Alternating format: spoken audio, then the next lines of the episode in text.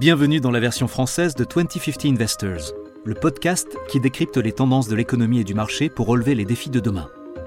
Je suis Coco Agboblois, responsable mondial de la recherche économique, cross-asset et quantitative de Société Générale. Dans chaque épisode de 2050 Investors, je mène l'enquête sur une grande tendance qui impacte l'économie, la planète, les marchés et vous.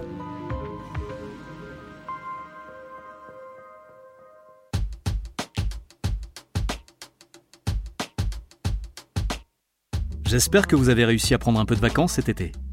Je sais qu'en France, le mois d'août, c'est un peu comme une longue fête nationale.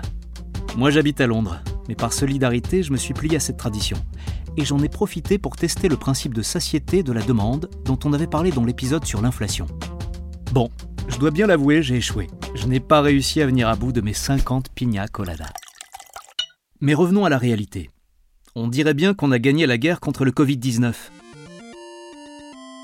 Juste avant les vacances d'été, le 19 juillet 2021, l'Angleterre a mis fin à la plupart des règles de distanciation physique. C'était une vraie libération. Oui, le Royaume-Uni était enfin libre. La dernière fois qu'on avait vu ça, c'était pour le Brexit En tout cas, c'était vraiment leur prise de la Bastille. On était enfin sorti du joug de la tyrannie et de l'oppression du virus de la couronne. Et oui, c'est bien la traduction littérale, le Corona Crown Virus. Bon, je ne vous sens pas tout à fait convaincu, voire même pas totalement à l'aise. Et vous avez raison, le variant Delta est bien là, et il se propage à vitesse grand V parmi les personnes non vaccinées, et même parmi les personnes vaccinées ou partiellement vaccinées, avec un taux de mortalité beaucoup plus faible, heureusement. Dans le reste du monde, on est très loin d'avoir atteint l'immunité collective, et on commence à craindre une baisse d'efficacité des vaccins. Le port du masque est devenu une habitude depuis plus d'un an maintenant. C'est même devenu un signe de respect mutuel. En fait, le malaise dont je parlais tout à l'heure pourrait durer plus longtemps qu'on ne le pense, et même être un symptôme de Covid long psychologique. Les conséquences de la pandémie de Covid-19 sur la société ont fait couler beaucoup d'encre numérique, en particulier les dommages collatéraux que risquent d'endurer les générations futures. Quels aspects de ces conséquences, connus et inconnus, sont susceptibles d'être temporaires, durables, voire même permanents? Quelles sont les cicatrices sociales du Covid-19 et leurs effets à long terme sur l'économie et sur votre quotidien? C'est la question du jour. Je vous préviens tout de suite, aujourd'hui on va se pencher davantage sur la psychologie humaine. Cet épisode sera donc un peu plus personnel. Pourquoi? Eh bien parce que les marchés et l'économie ne sont pas régis que par des concepts théoriques, des modèles économétriques et des formules mathématiques. Les émotions humaines, comme la prudence et la cupidité, la confiance et la peur, jouent aussi un rôle important. Ce n'est pas un hasard si la finance comportementale est devenue si populaire. Vous êtes prêts? Démarrons notre enquête. Pour commencer, on va chercher conséquences sociales du Covid-19 sur Yahoo. Non, non, je ne suis pas fâché avec Google, mais c'est la base du métier. Il faut toujours varier les sources. Sans surprise, il y a beaucoup, beaucoup de réponses. Des articles, des journaux, des études universitaires, on va procéder méthodiquement. Pour être exhaustif, je vais vous lire à voix haute, un par un, les 71 600 000 résultats. Vous êtes prêts? C'est parti. Je plaisante, bien sûr. Mais waouh J'entends d'ici le silence assourdissant qui a suivi cette blague. Un ami à moi m'avait prévenu, une fois qu'on devient manager, on n'a plus aucun moyen de savoir si nos blagues sont drôles ou pas.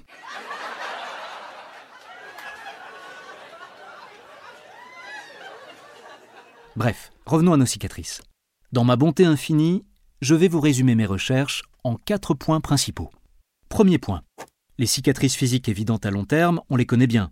Perte d'odorat, perte de goût, fatigue, maux de tête, réactions allergiques.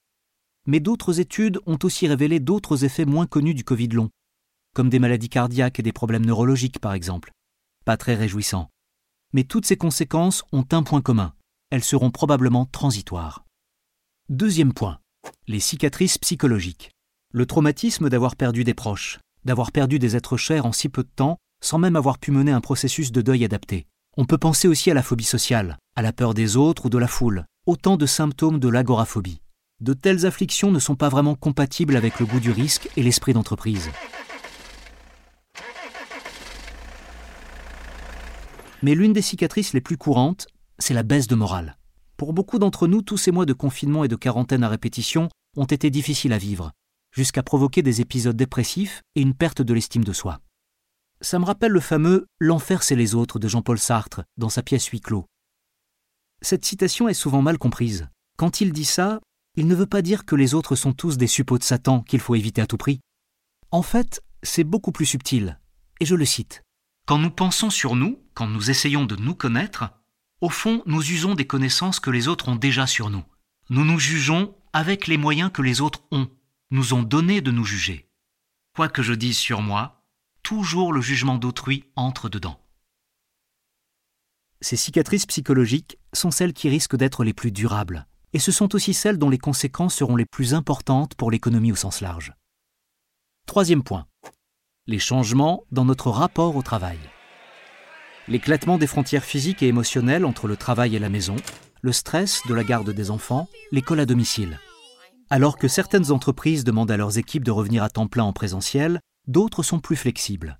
L'enjeu ici est de savoir si après avoir été confiné chez nous, on va avoir l'impression d'être confiné au travail. Et ça, c'est aussi un héritage potentiellement durable et transformateur du Covid-19. Mais on en reparlera avec notre invité du jour. Et enfin, le quatrième point. C'est probablement le plus important, et qui pourrait aussi malheureusement s'avérer être le plus permanent. C'est l'aggravation des inégalités sociales à travers le monde, en termes d'accès à l'éducation, au travail, aux revenus et même aux vaccins. Dans la plupart des pays, on constate que le filet social et les mécanismes de solidarité en place menacent de s'effriter. Le National Bureau of Economic Research a publié un document de recherche très intéressant intitulé Cicatrices physiques et psychologiques, les conséquences à long terme du Covid-19 sur la confiance. Cette étude explique qu'à cause de la pandémie, notre confiance en l'avenir est dégradée. Aujourd'hui, on a tous conscience qu'une catastrophe imprévue peut très bien nous tomber dessus quand on s'y attend le moins et un tel état d'esprit affecte notre propension marginale à consommer et notre niveau de bien-être, ce qui peut avoir un impact direct sur la production économique.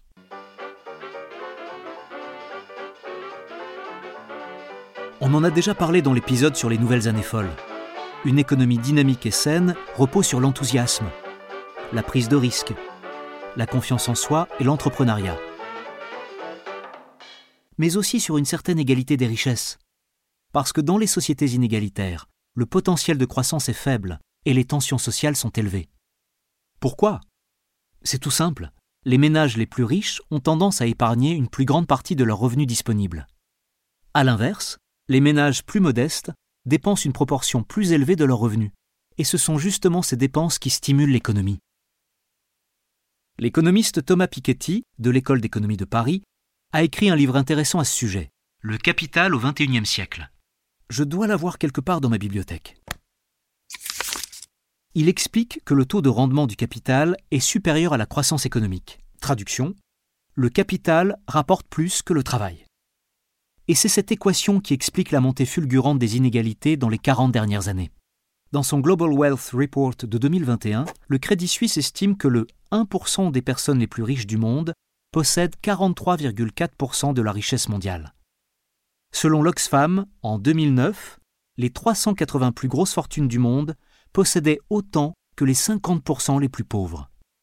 Et neuf ans plus tard, en 2018, les 26 personnes les plus riches au monde détenaient autant d'argent que la moitié de l'humanité. Et le Covid-19 n'a pas du tout arrangé les choses, bien au contraire. Les données publiées par la Réserve fédérale du troisième trimestre 2020 montre que la valeur nette combinée du 1% des Américains les plus riches n'est pas égale, mais 16 fois supérieure à celle des 50% les plus pauvres. Einstein n'avait pas tort quand il a dit Les intérêts composés sont la huitième merveille du monde. Celui qui les comprend en gagne. Celui qui ne les comprend pas en paix. Récapitulons. Les cicatrices émotionnelles, le nouveau rapport au travail et la croissance des inégalités pourraient bien avoir des conséquences sur votre quotidien, et donc sur l'économie en général.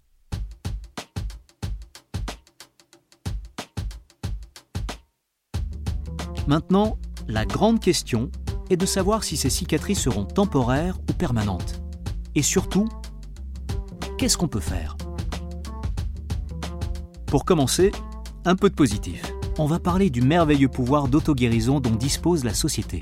J'ai nommé le divertissement et des nombreux avantages qu'il y a à tourner la page du Covid-19. Le grand philosophe grec Aristote a dit un jour L'homme est par nature un animal politique. Oui, les humains ne peuvent pas vivre au sol. Pour illustrer ce besoin vital de loisir, on va parler de football. Pourquoi le football? Parce qu'en Angleterre, en 2021, 60 000 personnes se sont retrouvées dans le stade de Wembley. Et que c'était un grand événement. Du jamais vu depuis le début du Covid-19. Une expérience ultime de guérison collective. Un grand pas vers le retour à la vie d'avant. Bon, l'Angleterre a perdu la finale de l'Euro, mais laissez-moi vous dire qu'ici à Londres, la joie était palpable. En tout cas, jusqu'à la fin de la séance de tir au but. Pour l'Italie, cette victoire a mis fin à une longue série de doutes, d'incertitudes et de moments difficiles. L'espoir audacieux des Italiens finit par payer et a atteint son apogée avec une célébration nationale, ou plutôt une guérison nationale, plus que bienvenue après le traumatisme de la pandémie de Covid-19. En Angleterre, c'était un peu différent. Toute la population est passée par les cinq étapes du deuil. J'ai nommé le déni, la colère, la négociation, la dépression et enfin l'acceptation. Mais au final, la plupart des Anglais ont félicité les vice-champions pour leur exploit et pour la joie qu'il leur avait procuré. Je dis la plupart des Anglais, parce que certains supporters en ont profité pour déverser leur fiel raciste sur des joueurs de leur sélection. Vraiment consternant. Pour citer l'écrivain James Baldwin, On ne peut pas changer tout ce que l'on affronte, mais rien ne peut changer tant qu'on ne l'affronte pas. Je suis toujours étonné de constater le pouvoir que le football peut avoir sur une nation ce sport fait vraiment ressortir le meilleur et le pire chez les gens. Je me souviens encore de l'euphorie nationale quand la France a remporté la Coupe du Monde 1998. Pour moi, c'était un moment très spécial, parce que cette victoire a coïncidé avec ma réussite au concours d'HEC.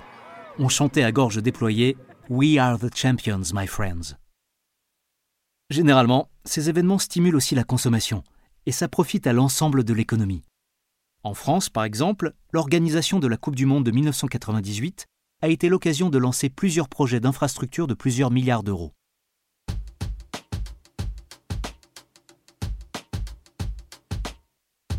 On vient de le voir, vivre des expériences collectives positives est un moyen de guérir des cicatrices psychologiques du Covid. Mais il y en a aussi un autre. La résilience individuelle et le désir de réussir. Ça peut être un examen important à préparer, un entretien pour décrocher le job de vos rêves, un argumentaire produit à défendre devant le conseil d'administration, ou encore le fait de réussir une levée de fonds capital pour votre start-up. Aller toujours plus loin, découvrir de nouvelles choses, battre un record du monde olympique, aller dans l'espace. Tous ces objectifs répondent à un besoin humain fondamental qui a inspiré des générations et alimenté le progrès économique depuis toujours. Cet état d'esprit, Mohamed Ali l'a parfaitement résumé. Ne limite pas tes défis, défie tes limites.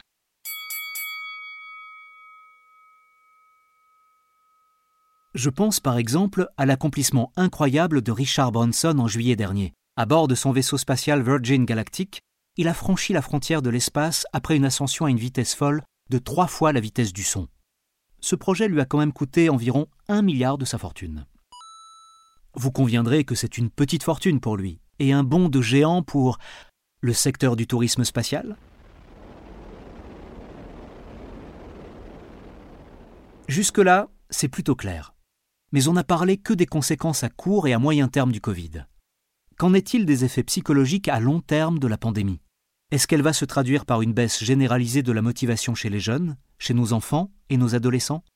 Est-ce qu'ils vont souffrir d'un trouble de stress post-traumatique de longue durée qui pourrait affecter la prise de risque, les habitudes de consommation et leur capacité à saisir les opportunités en mode carpe Personnellement, je ne pense pas. En tout cas, je ne l'espère pas. Et voici pourquoi. Nous, les humains, on ne tient pas en place. Pour nous, le divertissement est un besoin profond, presque primaire. Pensez à vos enfants. Pourquoi croyez-vous qu'ils passent des dizaines d'années sur les bancs de l'école? Pour apprendre à se contrôler.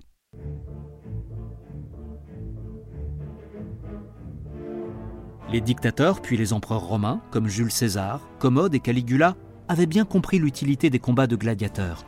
On se souvient tous de la célèbre citation du poète romain Juvénal Panem et circenses du pain et des jeux. Donnez du pain et des jeux au peuple et vous pourrez facilement le contrôler. Aujourd'hui, il n'y a plus de combats de gladiateurs, mais on a peut-être bien notre version du Panem et circenses. Que pensez-vous de Deliveroo et Netflix? Le philosophe Blaise Pascal ne s'y trompait pas quand il disait que tout le malheur des hommes vient de ne savoir pas demeurer en repos dans une chambre. On a besoin de divertissement. Papa, tu m'achètes un chien Je veux un chien tout de suite J'ai faim Ça vous parle un peu? En tout cas, moi, c'était la bande-son de mon confinement. Ce qui nous renvoie à une autre citation très à propos de Blaise Pascal. La seule chose qui nous console de nos misères est le divertissement. Et cependant, c'est la plus grande de nos misères. Ça me rappelle un passage précis du livre Freakonomics, qui explique que l'un des facteurs clés qui détermine si un enfant réussira dans la vie est lié tout simplement au fait que ses parents lui lisent des histoires avant de dormir. C'est le pouvoir de l'imagination, des rêves et de la narration.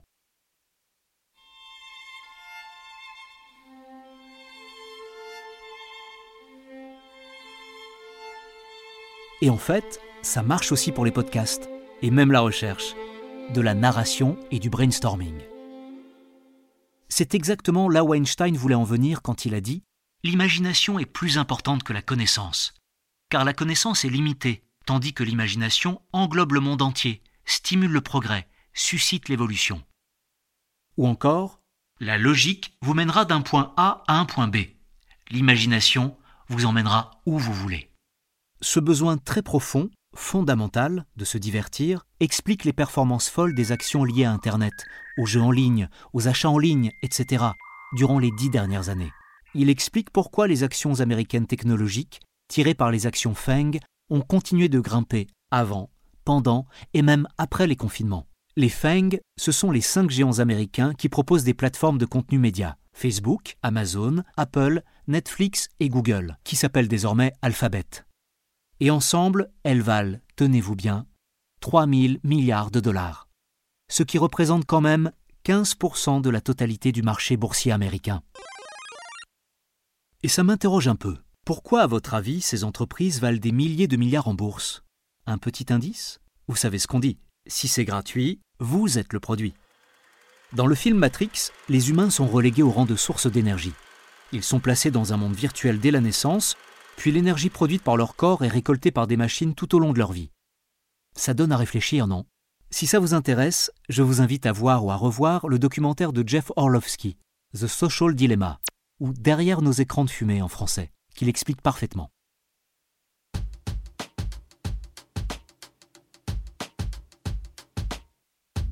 Les données personnelles qui permettent de diffuser des publicités de plus en plus ciblées grâce à l'intelligence artificielle ont aujourd'hui une valeur inestimable.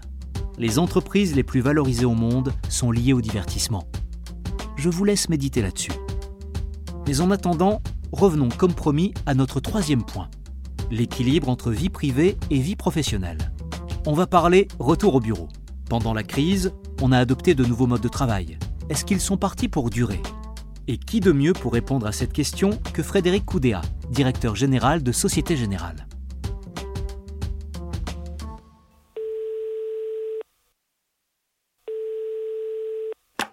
Bonjour Frédéric. D'abord, merci beaucoup de prendre le temps de partager avec nous votre point de vue sur ce sujet si complexe qui est l'impact sociétal du Covid. Bonjour Coucou, c'est avec plaisir. Alors, allons-y. D'abord, comment le Covid-19 a perturbé votre quotidien de directeur général? Eh bien, en fait, comme la plupart des gens, beaucoup de bouleversements. Plus de voyages, par exemple, ce qui pour moi a représenté un grand changement. Plus de réunions, ou alors parfois en vidéo, pour interagir avec nos équipes. Une grande mobilisation pour s'adapter à ces nouvelles modalités de travail, qui étaient complètement inédites. Et bien sûr, pendant ce temps, je devais toujours m'assurer que l'entreprise continuait à fonctionner. Comme beaucoup de gens, j'ai aussi dû améliorer mes compétences en logiciels vidéo de toutes sortes. Un grand changement donc. Mais on a tous dû s'adapter, on n'avait vraiment pas le choix. Alors Frédéric, pour vous, cette nouvelle manière de travailler, elle est transitoire ou permanente? Comment voyez-vous l'avenir du travail? Coco, avant de revenir plus précisément sur l'avenir du travail, je voudrais juste dire une chose. Je ne pense pas qu'on va tourner la page du Covid comme si de rien n'était, et revenir à la vie d'avant en l'espace de quelques mois. C'est vraiment une crise profonde. On s'est vu imposer des contraintes, les gouvernements sont intervenus de manière forte, la dette publique a été impactée. Dans l'ensemble, on peut dire qu'il y aura des conséquences à long terme, à l'échelle des pays, mais aussi des choix de vie individuels. On a bien vu que la pandémie a poussé les gens à prendre un peu de recul et parfois à changer totalement de voie. Maintenant, en ce qui concerne la manière dont les entreprises adapteront leur fonctionnement et l'organisation du travail, je pense que là, on est sur un changement structurel. Je pense que les gens ont vu les avantages, peut-être pas d'un télétravail systématique et imposé, qui ne me paraît pas souhaitable, mais en tout cas de trouver une façon plus équilibrée de travailler. qui ne soient pas toujours au bureau, mais aussi parfois à la maison ou ailleurs, en gardant bien sûr des moments en présentiel avec les collègues, pour stimuler l'innovation, la collaboration, mais aussi pour créer des moments conviviaux. Par vidéo, tout ça est moins évident. Il faut aussi des interactions physiques pour nourrir le sentiment d'appartenance à une communauté, à un groupe, à une entreprise. C'est comme ça qu'on veut avancer. C'est ce qui va nous permettre d'attirer des talents, surtout chez les jeunes générations, qui sont très demandeuses de flexibilité. Et c'est aussi ce qui va nous permettre de retenir des talents. Et je pense que ça va perdurer. Et ça sera aussi profitable pour l'entreprise, en termes de productivité déjà, mais aussi parce que nos collaborateurs seront plus épanouis. Donc ce mode de travail un peu hybride, entre présentiel et distanciel, devrait être structurel, et pas seulement transitoire. Vous dirigez une institution vieille de 150 ans. Elle a survécu aux guerres mondiales et maintenant à une deuxième pandémie. Pour vous, quelle est la formule magique des entreprises qui résistent à l'épreuve du temps? Ce qui est fou, c'est qu'en à peine 15 ans, on vient de subir deux des crises majeures de l'histoire moderne. La crise financière déjà, avec ses conséquences assez violentes sur les économies, sur l'emploi, et bien sûr sur le secteur financier, sans oublier ses effets dérivés, comme la crise de la zone euro. Et puis, quelques années plus tard, cette pandémie dévastatrice qui est sortie de nulle part, on ne s'y attendait pas du tout. Elle a entraîné l'arrêt presque généralisé de l'économie mondiale, ou en tout cas de la moitié de l'économie mondiale. Tout ça pour dire qu'aujourd'hui, les entreprises doivent être prêtes à affronter l'inattendu. C'est fondamental. Il faut savoir rester résilient face au choc. Et ça, ça passe vraiment en fin de compte par l'engagement du personnel, par son attachement à l'entreprise. Ça passe par des valeurs partagées, par une vraie culture d'entreprise, par le fait que les gens vont vouloir consacrer toute leur énergie à trouver des solutions, des solutions concrètes, ensemble. Et c'est vrai aussi pour le dévouement envers les clients. En tant que banque, c'était une expérience extraordinaire. On a répondu présent pour soutenir nos clients, pour les réconforter, et c'était vraiment positif pour nous. Ça nous a permis de nous sentir utiles. Vous savez, on parle beaucoup de vocation, et c'est justement dans les moments difficiles qu'on comprend le mieux la vraie vocation des banques. Et puis, on ne sait pas ce que nous réserve l'avenir. Il y a des tensions partout dans le monde. Il y a les problèmes climatiques, les besoins de SG, il y a les tensions géopolitiques, on doit se tenir prêt à affronter l'inattendu. Et encore une fois, c'est grâce aux valeurs profondes qui sont partagées dans toute l'entreprise qu'on va pouvoir survivre et traverser les mauvais moments. Dernière question. Si vous pouviez donner un conseil à la personne qui dirigera la Société Générale en 2050, ça serait quoi? La première chose qui me vient à l'esprit, vous savez, je suis CEO depuis 14 ans. C'est à quel point ce métier est devenu exigeant. De nombreux secteurs de l'économie se sont complètement transformés. Même le secteur financier a beaucoup évolué. La réglementation est très exigeante à bien des égards. Et puis bien sûr, il y a eu la révolution numérique. Les technologies numériques, et aussi les critères ESG, ont fondamentalement changé les modèles économiques. Si je devais donner quelques conseils, je dirais que la clé pour réussir en tant que CEO, c'est de parvenir à un savant mélange de confiance et d'humilité. La confiance, elle doit être nourrie par un sentiment de cohérence avec nos convictions profondes, personnelles. Il faut agir selon ses convictions et ne surtout pas jouer un rôle. Et l'humilité, elle est essentielle parce que, en tant que CEO, on a encore beaucoup, beaucoup de choses à apprendre. Personnellement, j'apprends tous les jours. Je dois me former sur les technologies numériques, mais aussi maintenant sur l'ESG. Il faut savoir rester humble. Il arrive souvent que des gens beaucoup plus jeunes ou d'un niveau hiérarchique inférieur soient plus experts que moi sur certains sujets. Et il faut accepter ça, et justement profiter de leur présence pour apprendre. Et enfin, je ne le dirai jamais assez, la technologie est un levier très important, même avant 2050 d'ailleurs. Je pense que les CEO doivent améliorer leur compréhension du potentiel de ces nouvelles technologies pour réinventer les modèles économiques, les relations avec les clients, les procédures internes. Pour résumer, j'espère que notre CEO de 2050 sera humble, décidé à apprendre, et qu'il ou elle aura su développer une vraie expertise technologique en phase avec ses convictions personnelles. Merci Frédéric. C'était vraiment un plaisir d'avoir votre point de vue sur tout ça. J'espère qu'on pourra se revoir en personne cette année ou l'année prochaine. Merci beaucoup, Coco. Pour résumer, permettez-moi de vous jouer une scène du dessin animé de DreamWorks Kung Fu Panda. Et le mérite en revient à mes filles, qui ont insisté pour que je le regarde avec elles. C'est parti. Kung Fu Panda demande à son père, Monsieur Ping. Dis-moi enfin, quel est l'ingrédient secret de ta soupe aux nouilles si spéciale? Monsieur Ping regarde Kung Fu Panda et il lui répond dans un souffle Écoute bien, l'ingrédient secret, c'est. rien du tout. T'as bien compris, c'est rien. Il n'y a pas d'ingrédient secret. Pour faire quelque chose de spécial, tu as simplement à croire que c'est spécial. Kung Fu Panda déroule ensuite le parchemin sur lequel est inscrit la recette et il y voit son propre reflet. La morale de l'histoire, c'est que la sauce secrète, c'était lui-même, et le fait de croire en lui. Comme le dit le rappeur Eminem dans sa chanson Lose Yourself, on n'a qu'une seule chance dans la vie, et il ne faut surtout pas la rater.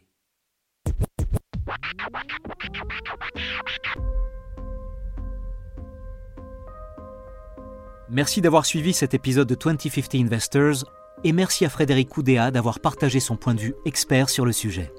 J'espère que cet épisode vous a donné quelques clés pour mieux saisir les enjeux financiers à venir.